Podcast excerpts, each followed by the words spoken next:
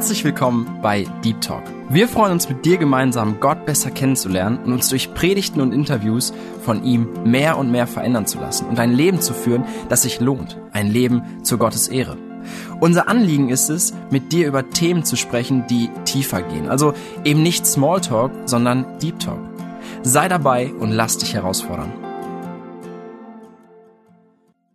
Ja, herzlich willkommen zu einer neuen Folge von Deep Talk. Schön, dass du eingeschaltet hast und dabei bist. Mein Name ist Tina. Ich befinde mich gerade in Rumänien und bin hier auch nicht alleine. Hans-Georg, der hat sich bereit erklärt, heute etwas aus seinem Leben zu teilen und wir wollen darüber sprechen, woher er kommt und wohin er geht. Bevor wir da aber näher ins Detail eingehen, stell dich doch gerne einmal erstmal vor. Ja, liebe Zuhörer, ist eine Ehre für mich, in dieser Sendung mein Leben zu schildern, mein vergangenes Leben und mein heutiges Leben. Mein Name ist Hans-Georg Tonsch. Ich bin Rumänendeutscher, komme aus der Region Brasov, Kronstadt auf Deutsch übersetzt. Das hieß früher nach dem Krieg Stalin, Stadt Stalin. Ja, das ist äh, 140 Kilometer entfernt von Hermannstadt, Sibiu, wo ich jetzt lebe. Ja, und jetzt äh, möchte ich kurz ein wenig erzählen, wer ich bin, was für eine Ausbildung ich habe und so. Ich bin am 30.06.1957 in einer kleineren Stadt neben Kronstadt Braschow geboren, auch eine deutsche Stadt, waren 80 Prozent Deutsche, Rumänendeutsche vor der Wende. Die Stadt heißt Kodle auf Rumänisch, übersetzt Seiden auf Deutsch. Dort bin ich geboren, dort bin ich zum Kindergarten gegangen, dort bin ich zur Schule gegangen, dort bin ich in unsere evangelische Kirche AB gegangen, dort wurde ich in der Kirche auch konfirmiert. Danach habe ich nach den acht Klassen Allgemeinschule eine Fachschule für Ausbildung als Elektriker von drei Jahren besucht. Nachdem ich die Ausbildung fertig hatte, habe ich in einem chemischen Werk mein Handwerk als Elektriker ausgeübt 1978 bin ich dann zum Militärdienst berufen worden, der äh, Pflicht war damals in Rumänien. Habe ich gedient bei der Feuerwehr in der Hauptstadt von Rumänien, Bukarest, ein Jahr und vier Monate lang. Nachdem ich zurückgekommen bin nach Hause, nach dem Militärdienst, habe ich mich wieder engagiert im gleichen Werk, wo ich vor dem Militärdienst gearbeitet habe. Denn wir hatten ja Kontrakt, fünf Jahre mussten wir dort arbeiten. Inzwischen 1983 habe ich dann äh, die Grenze versucht, schwarz zu überschreiten, wurde gefangen, wurde in Kerker geworfen, zwei Jahre. Welche Grenze wolltest du überschreiten oder wo wolltest du hinfliehen? Ich wollte bei neben Temeswar nach Jugoslawien und von dort weiter nach Deutschland. Und warum war das verboten? Weil äh, das so war in der kommunistischen Zeit durfte niemand aus dem Land raus nur Diplomaten und solche, die staatlich gearbeitet haben. Sonst durfte niemand Rumänien verlassen. Mhm. Nochmal kurz einen Schritt zurück, und zwar zu deiner Familie. Wie viele Geschwister hast du? Wie bist du aufgewachsen als Kind? Zu meiner Familie zurück. Ich bin äh, alleine bei den Eltern. Meine Eltern sind geschieden, wie ich im Alter von sieben Jahren war. Wir waren Zwillinge, zwei Jungs. Mein Bruder ist sechs Wochen nach der Geburt gestorben. Da bin ich von meinen Großeltern großgezogen worden, Mutterseite. Und ja, dort bin ich groß gewachsen, zur Schule gegangen. Dann habe ich noch eine Frage zu deinem deutschen Hintergrund. Wie kommt es, dass ihr sozusagen als Deutsche in Rumänien lebtet oder wie viele Generationen ist das her? Ja, wir sind äh, so genannt hier Siebenbürger Sachsen, Rumänien Sachsen, Rumänendeutsche Unsere Vorfahren leben schon seit 500 Jahren in Rumänien. Ja, das ist eine lange Geschichte. Und bis 1989, seit 1500 und etwas, ist niemand aus, selten jemand ausgewandert, aber sind schon fast alle weg. Aber unsere Wurzeln sind hier schon seit über 500 Jahren. Und seitdem habt ihr dieses Deutsche bewahrt, also die Sprache, oder habt ihr das in der Schule neu gelernt? Nein, seitdem haben wir das bewahrt als Muttersprache und dann in der Schule auch gelernt, aber zu Hause haben wir einen anderen Dialekt. Das ist sächsisch. Das ist nicht Deutsch, das ist so eine Art Dialekt von Deutsch, aber nicht Deutsch. Und richtig Deutsch haben wir in der Schule gelernt, Hochdeutsch, ja. Wow, das ist richtig interessant. Bei uns gibt's ja auch diesen russlanddeutschen Hintergrund, wo die dann zu Hause damals in Russland Plattdeutsch gesprochen haben und so. Das hört sich sehr ähnlich an, nur das ist dann nochmal von einer anderen geschichtlichen Seite. Ja, sehr spannend. Dann kannst du wieder weiter erzählen von der Stelle bei dem Gefängnis. Ja, dann äh, wollte ich 1981, wie ich schon erwähnt habe, im Zufall gerade im September über die Grenze schwarz, da hat man mich erwischt wir waren noch drei, vier waren wir, die es probiert haben, haben uns alle eingesperrt. Dann war ich im Gefängnis bis 1985 im Juni. Wie kann man sich denn so einen Gefängnisaufenthalt vorstellen? Also man sagt bei uns in Deutschland, das ist ja eigentlich ein großer Luxus, den die Insassen haben, aber wie war das für dich damals? Für uns war es ein wenig schwieriger hier in Rumänien, denn hier waren die Gefängnisse derzeit immer überfüllt. Wir haben in einer Zeit auch drei Personen in zwei Betten schlafen müssen, die so nebeneinander gelegt wurden, manchmal auch vier Personen.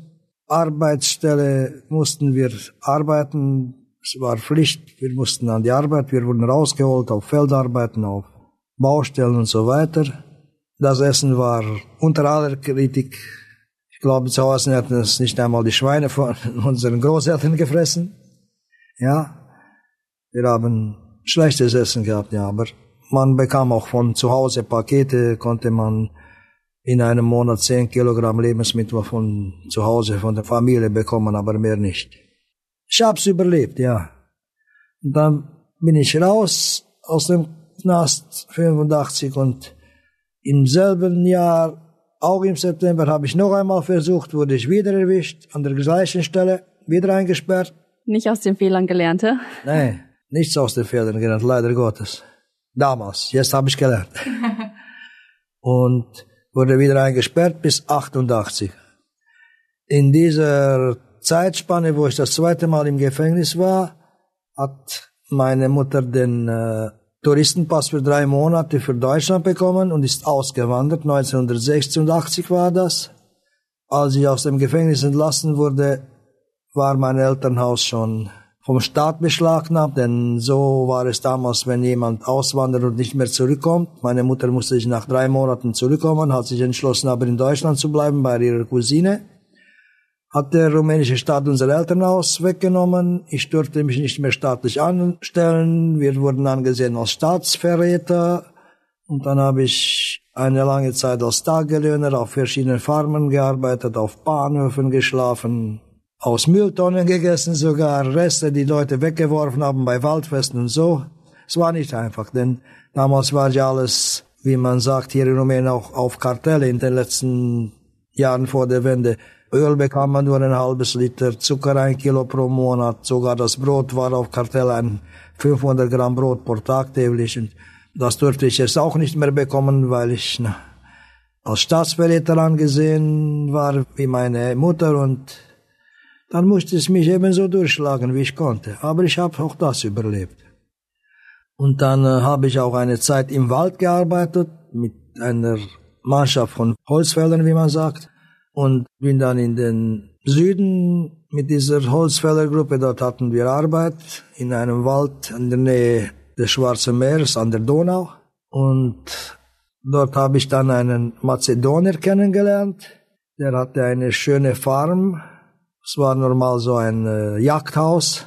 Dort kamen immer Italiener auf die Jagd. Sein Schwager war Italiener von diesem Mazedonier und er brauchte dort unbedingt einen Mann, in den er Vertrauen haben kann und hat mich gefragt, ob ich zu ihm gehen möchte und dort arbeiten soll. Bei ihm. Es war ja eine leichte Arbeit, gut bezahlte Arbeit. Ich musste auf sechs Reitpferde dort sorgen, vier, fünf Jagdhunde und das Haus immer sauber halten und Feuer machen. Es war nur mit Holz geheizt dort im Winter, wenn die Jäger kamen.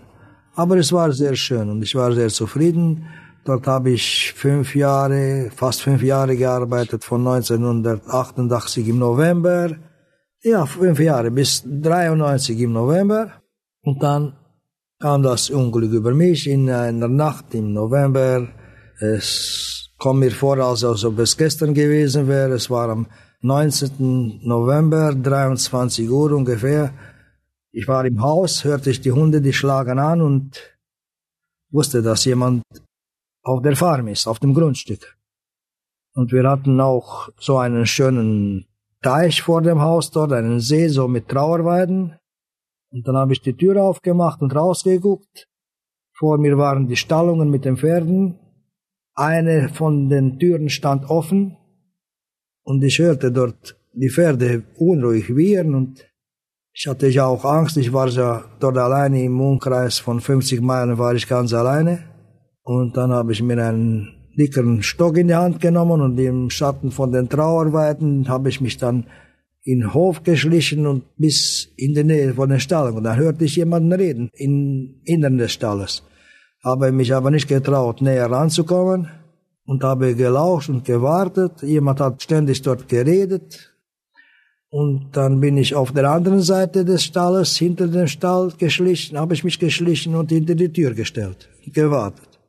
So nach ungefähr zehn Minuten, eine Viertelstunde kam ein großer Mann heraus, der hatte in der linken Hand zwei Zügel von zwei fertig gesattelten Pferden, denn wir hatten ja in den Stall auch die Sattel für die Reitpferde. Und in der rechten Hand hielt er ein erhobenes Beil und kam aus dem Stall heraus. Ich gesehen habe, der kommt mit zwei Pferden raus, habe ich gedacht, er ist noch mit jemandem. Warum will er zwei Pferde klauen und nicht nur eins?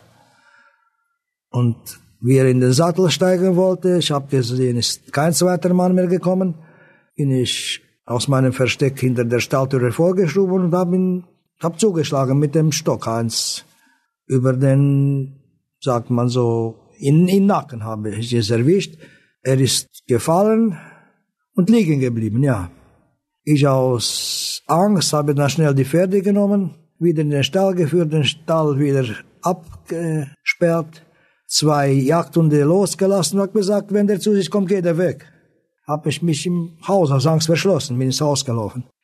Über Nachts hat's geschneit. Morgens fünf Uhr, als ich wach geworden bin, war der Schnee so ungefähr schon 40 Zentimeter groß im Hof und es wirbelte noch immer und der Sturm oder der Wind bläst, denn dort ist es ja auf freiem Feld sehr, sehr schlimm im Winter. Aber ich musste meine Pferde wieder für die Tiere versorgen, füttern und Wasser geben. Habe eine Schneeschaufel genommen, und auf einmal vor den Stallungen stoß ich auf etwas Hartes. Ein Stiefel, da wusste ich. Der Mann ist nicht mehr zu sich gekommen, ist liegen geblieben, weitergeschaufelt, die Pferde versorgt. Der Mann lag dort erfroren, ja, war schon tot. Hab ich schnell ein Pferd anschlitten gespannt und bin zur Fähre gefahren an die Donau. Denn wir hatten ja keine Handys in der Zeit und habe dort vom Festnetz angerufen, den meinen Arbeitsgeber und ihm geschildert, was passiert ist. Und weil der Schnee so groß war, konnten sie auch nicht rein, musste ich dort an der Fähre warten, bis sie kommen mit dem Auto und dann sind wir zur Farm gefahren, war auch die Polizei gleich dabei. Ohne mir viele Fragen zu stellen, haben sie mir die Handschellen angelegt und ich wurde abgeführt. Und seit damals habe ich die Farm nicht mehr gesehen. Es wurden mir nur ein paar kurze Fragen gestellt und ich wurde gleich vor Gericht geführt nach zwei Wochen und ich bekam die Strafe von 16 Jahren für grausam Mord, wurde mich so einkadriert. Aber der Mann war nicht gestorben wegen des Schlags, den er bekommen hat, sondern weil er erfroren ist wegen der Kälte. Aber man hat mir vorgeworfen, ich hätte ihn sterben lassen, denn ich hätte ihn retten können. Ich hätte ihn fesseln können und ins Haus bringen können, was ich nicht gemacht habe aus Angst. Und ja, so habe ich 16 Jahre Strafe bekommen. War Mord gegen meinen Willen. Ich will mich jetzt nicht entschuldigen. Tod ist tot, man darf keinem Menschen das Leben nehmen, ja, nur Gott darf es nehmen. Aber von diesen 16 Jahren hat mich Gott auch durchgeführt, dass auch ich nicht im Gefängnis gestorben bin und nach zehn Jahren und acht Monate wurde ich dann wegen guter Aufführung schneller entlassen.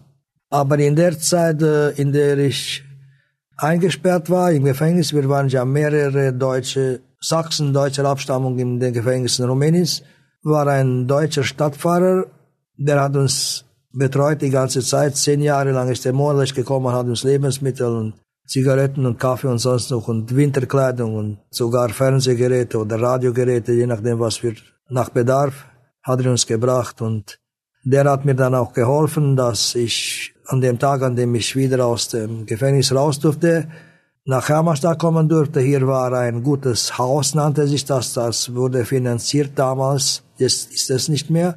Von der deutschen evangelischen Kirchen aus Rumänien, Deutschland, Österreich und Schweiz. Und dort wurden Leute aufgenommen, die niemanden hatten und Obdachlose, so wie es mein Fall war. Dort durfte ich leben, bis ich mir eine Arbeitsstelle finde, ja, und bis ich mir eine Wohnung mieten kann oder leisten kann.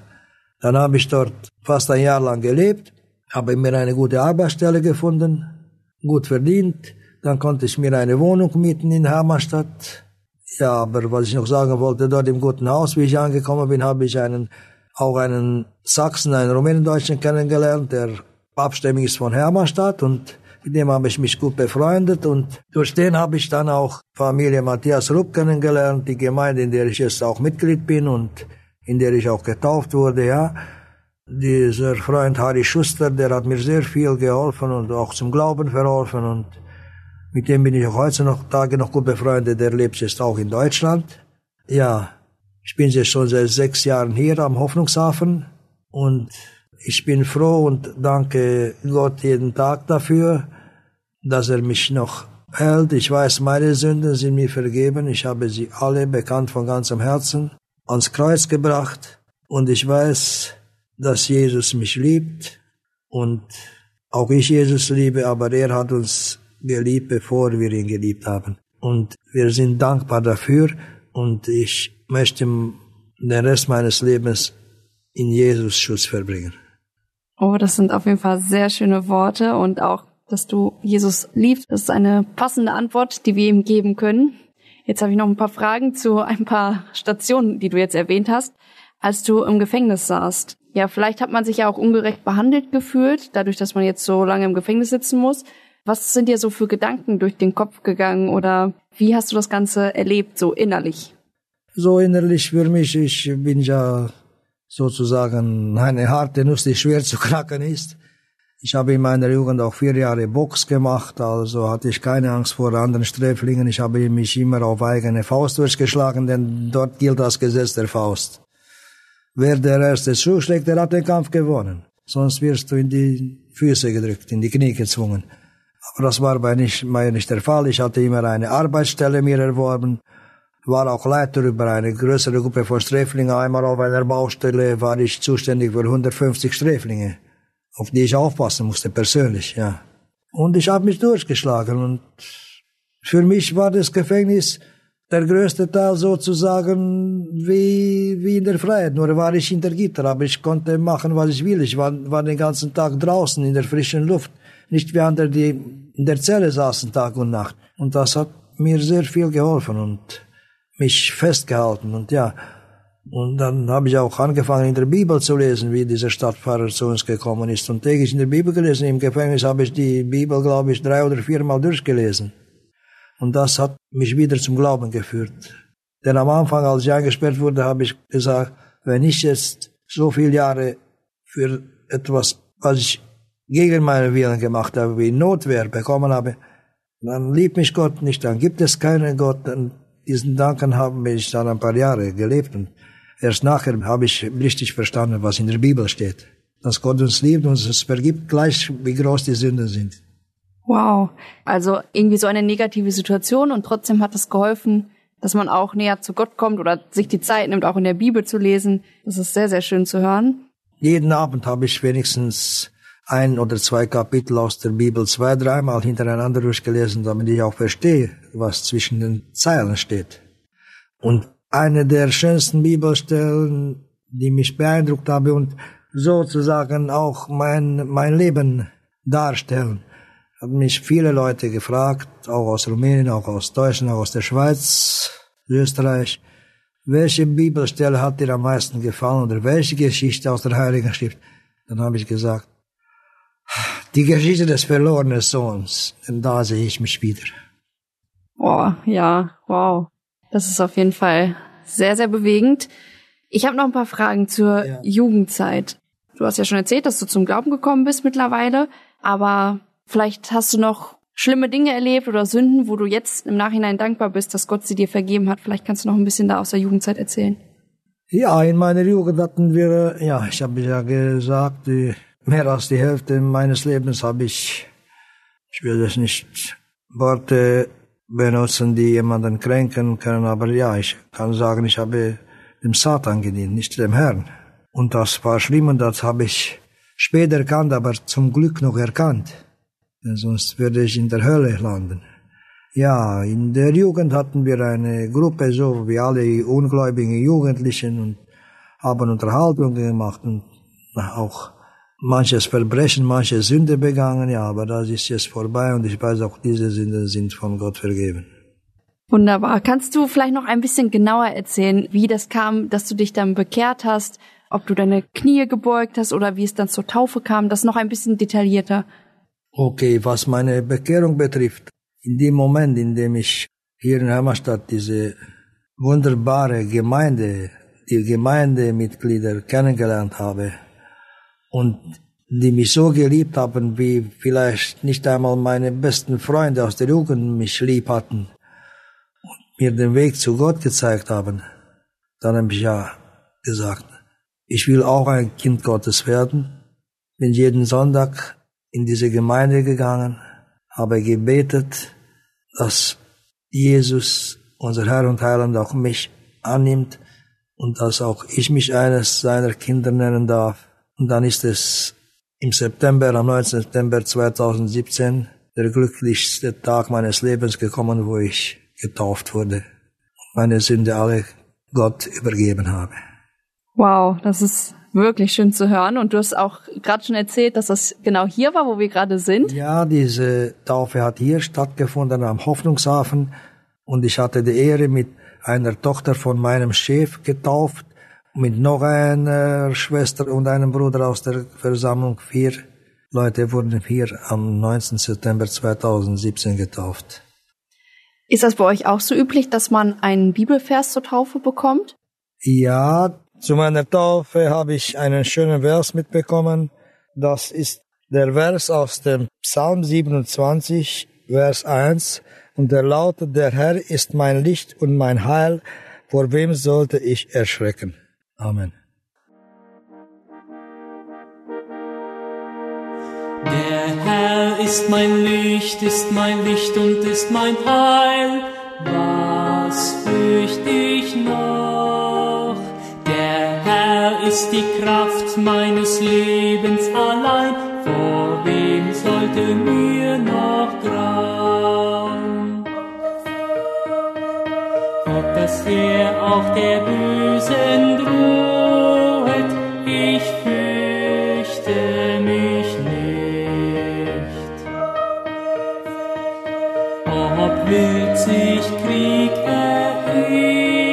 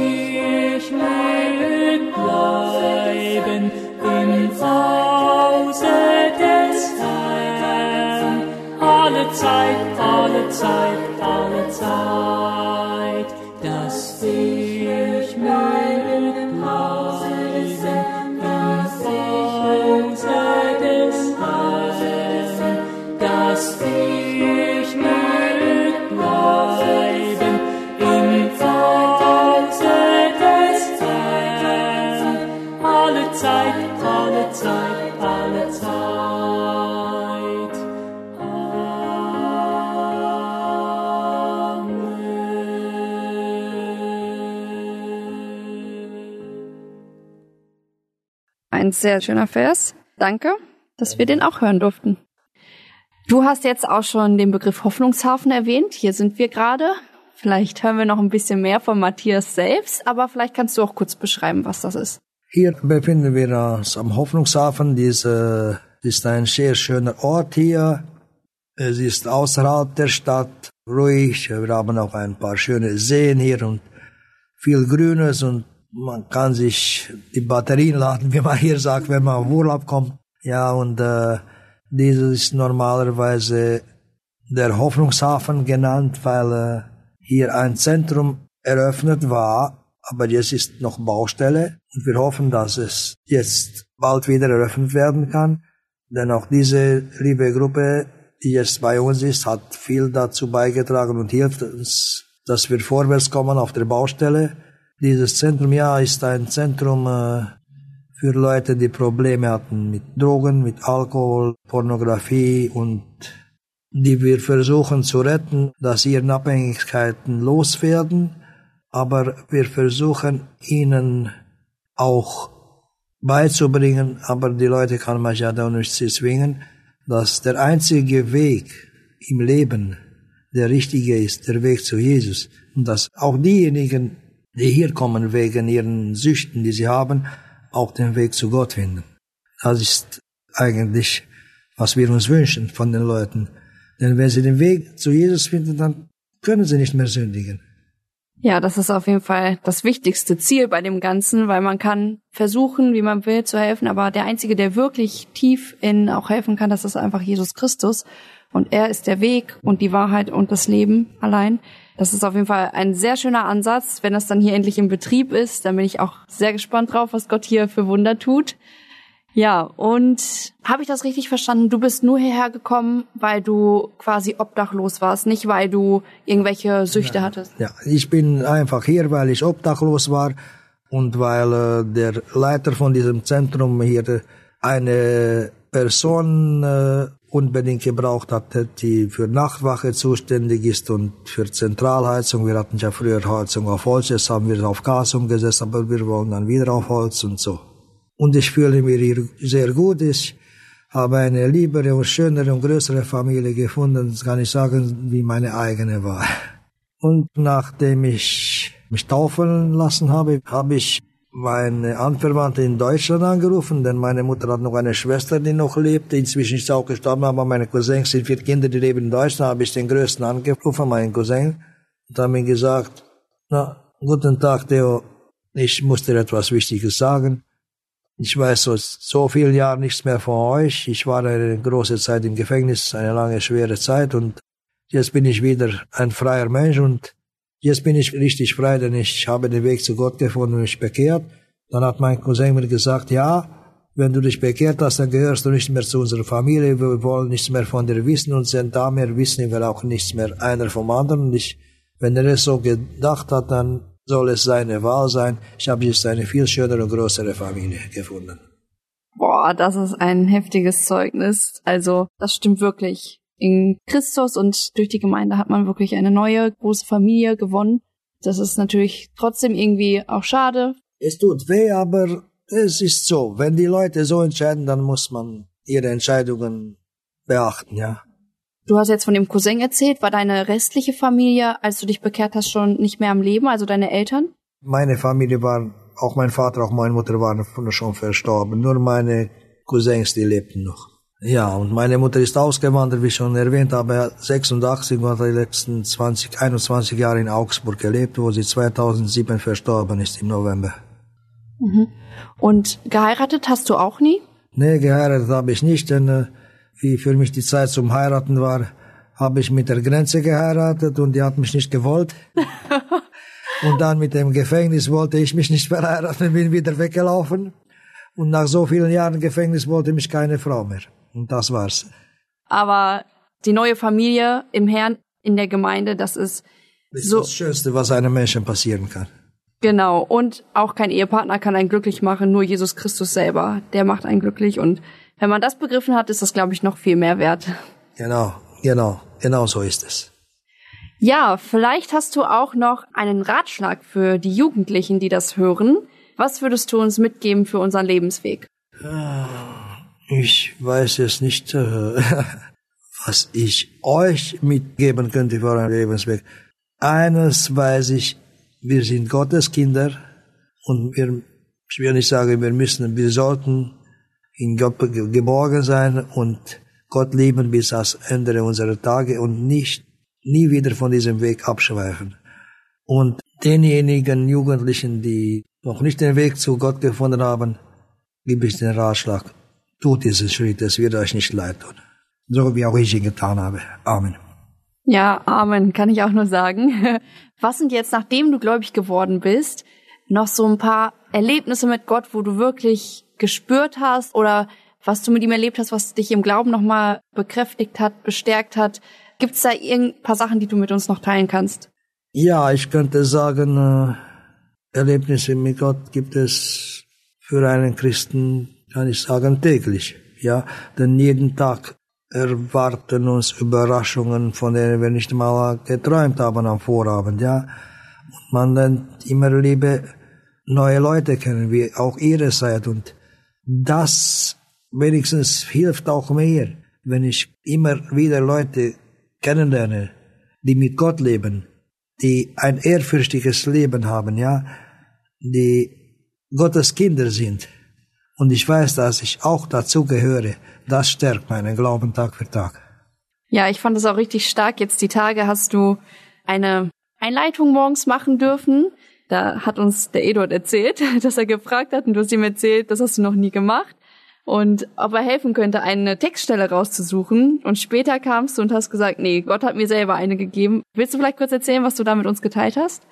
Ja, äh, da habe ich gebeten, an einem Morgen soll ich einen Vers aus der Bibel beim Frühstück, wie es üblich ist, hier mir raussuchen und vorzulesen. Und dann habe ich gesagt, ey, wie kannst du sowas von mir verlangen? Ich habe das noch nie in meinem Leben gemacht. Na, dann machst du es jetzt. Dann bin ich in meinen Container gegangen und in die Knie und habe gebetet und habe so viel gesagt. Gott legt mir etwas aufs Herz, was nur du weißt. Was, ich weiß nicht habe gebetet, dann habe ich mich entschlossen, die Bibel in die Hand zu nehmen und einfach aufzuschlagen. Und wo ich sie aufschlage, das werde ich vorlesen. Und dann habe ich aufgeschlagen, zufällig den Psalm 1. Und er hat wie ein Handschuh gepasst auf meine Hand. Das war auch das Leben des Gottlosen und des Ungottlosen. Das hat genau den Nagel auf den Kopf getroffen. Das war genau mein Leben. Ja, und jetzt möchte ich diesen Psalm noch einmal vorlesen. Und wer ihn hört, der kann sich auch Gedanken darüber machen. Und wenn er ein gottloses Leben führt, den zweiten Teil des Psalmes folgen. Der Weg des Frommen, der Weg des Gottlosen. Wohl dem, der nicht wandelt im Rat der Gottlosen, noch tritt auf dem Weg der Sünder, noch sitzt, wo die Spötter sitzen, sondern hat Lust am Gesetz des Herrn und sinnt über seinen Gesetz Tag und Nacht. Der ist wie ein Baum gepflanzt an den Wasserbächen, der seine Frucht bringt zu seiner Zeit, und seine Blätter verwelken nicht. Und was er macht, das gerät wohl. Aber so sind die Gottlosen nicht, sondern wie Spreu, die der Wind verstreut. Darum bestehen die Gottlosen nicht im Gericht, noch die Sünder in der Gemeinde der Gerechten, denn der Herr kennt den Weg der Gerechten, aber der gottlosen Weg vergeht. Amen. Amen. Wie Hans-Georg gerade auch gesagt hat, nehmt euch den zweiten Teil vor allem zu Herzen. Wer noch nicht mit Jesus unterwegs ist, das möchte ich auch gerne nochmal bestätigen. Und wir kommen schon langsam zum Ende. Hast du noch abschließende Worte für uns? Ich hätte noch einen Satz zu sagen für diejenigen, die noch nicht den Weg zu Jesus gefunden haben. Beeilt euch, denn es sind die letzten Tage, verpasst nicht den letzten Zug, sonst seid ihr verloren. Amen. Ja, richtig. Und was wir jetzt noch nicht besprochen haben, ich habe am Anfang gesagt, dass wir darüber reden, woher du kommst und wohin du gehst. Oh, genau. Ich kann äh, so in ein paar Worten sagen, ob es jetzt schön klingt oder nicht, aber so liegt es mir jetzt auf dem Herzen, es auszusagen. Ich komme aus der Hölle, ich wurde gerettet von Herr Jesus und gehe in den Himmel. Amen. Danke, das sind gute Worte, mit denen wir abschließen möchten. Danke, Hans-Georg, dass du dein Zeugnis hier geteilt hast, dass du uns in dein Leben mit reingenommen hast. Ja, von Herzen gerne. Es war meine Ehre. Ist traurig, aber war so war es mein Leben, aber da kann ich nichts mehr ändern.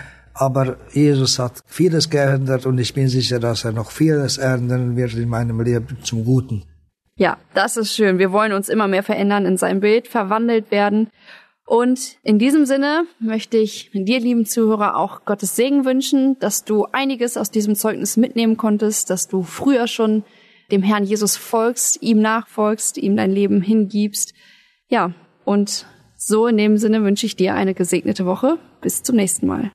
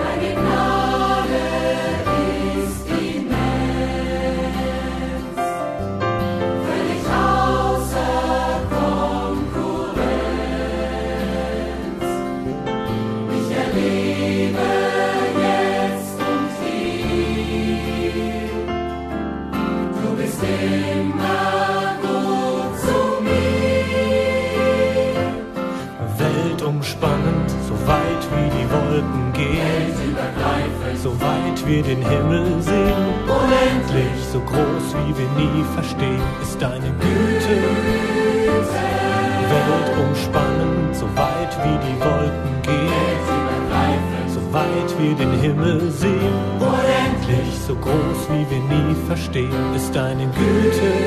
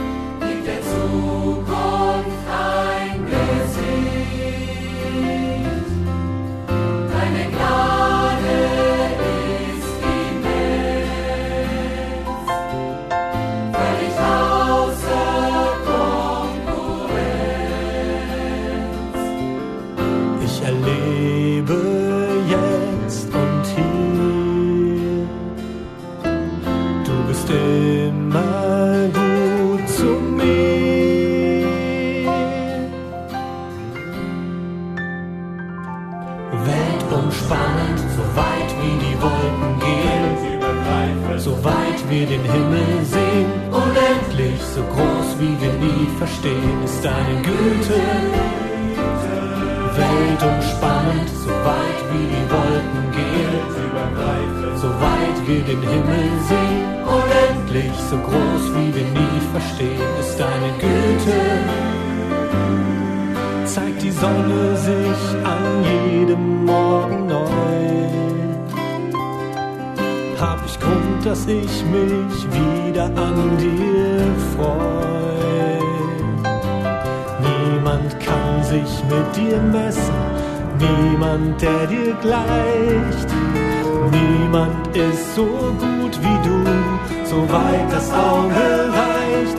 Weltumspannend, so weit wie die Wolken gehen, so weit wir den Himmel sehen, unendlich, so groß wie wir nie verstehen, seine so weit wie die Wolken gehen, so weit wir den Himmel sehen, unendlich so groß wie wir ihn verstehen, ist seine Güte. Welt so weit wie die Wolken gehen, so weit wir den Himmel sehen, unendlich so groß wie wir nie verstehen, ist deine Güte. Weit wie die Wolken gehen.